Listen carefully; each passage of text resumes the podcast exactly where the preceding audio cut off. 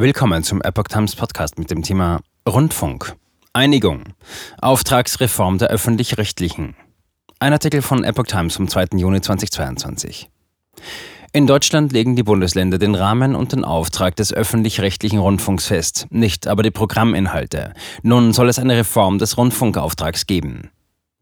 Die Länderrundfunkkommission hat bei der Reform des öffentlich-rechtlichen Rundfunkauftrags einen wichtigen Zwischenschritt erreicht.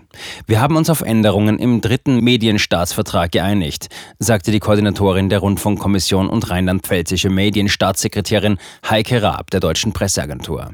Am Donnerstag werde der Vorschlag den Ministerpräsidenten bei ihrer Sitzung vorgelegt. Wenn diese zustimmen sollten, werden in einem weiteren Schritt die Länderparlamente in die Pläne einbezogen. Medienpolitik ist in Deutschland Sache der Länder. Diese legen den Rahmen des öffentlich-rechtlichen Rundfunks fest. Es geht dabei nicht um konkrete Programminhalte. Das liegt in der Hand der Sender selbst, mit Blick auf die verfassungsrechtlich geschützte Pressefreiheit.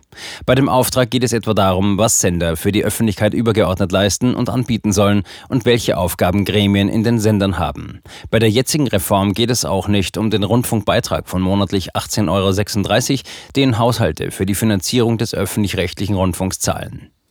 Raab, Profil der öffentlich-rechtlichen geschärft.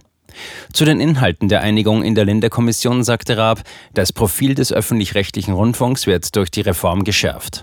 Ein wichtiger Diskussionspunkt war vorab die Frage, welchen Stellenwert die Unterhaltung im Programm der Sender haben soll.